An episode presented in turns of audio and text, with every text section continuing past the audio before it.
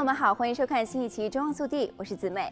不久前，二零二一年的国会应用程序挑战赛 （CEC），也就是 Congressional App Challenge 开始接受报名。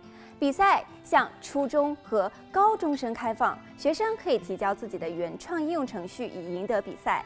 加州第二十五区国会议员表示，作为众议院科学、空间和技术委员会成员，我们认识到支持孩子们科学技术、工程和数学方面学习 STEM 的重要性。他们是我们伟大国家的未来，我期待着看到他们的创新应用程序。的确，国会应用程序竞赛以激发学生在 STEM 学习、编码和计算机科学方面的学习兴趣和创新能力。迄今为止，该项目已经激励了五十个州的三万多名学生为台式电脑、网络、平板电脑、手机或其他平台编写了八千多个应用程序，成为全球规模最大的学生开发应用程序的赛事。另外，国会应用挑战赛与 Upbranding Technologies 建立合作伙伴关系，为美国各地的一万五千名初中和高中生提供教育平台，包括那些缺少教师指导的独立学生。学生可以在线上免费学习 STEM 的课程和使用开发应用程序的资源。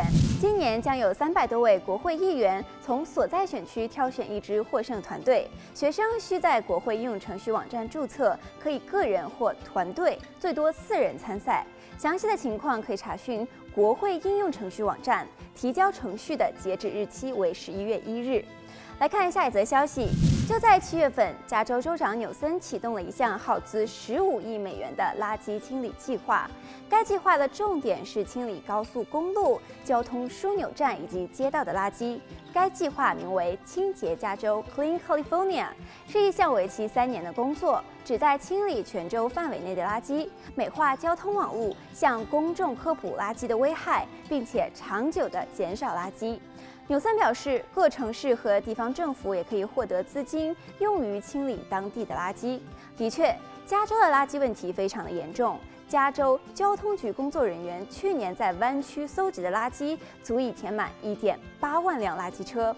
州长办公室表示，若该计划成功实施，预计可以减少一点七万吨垃圾。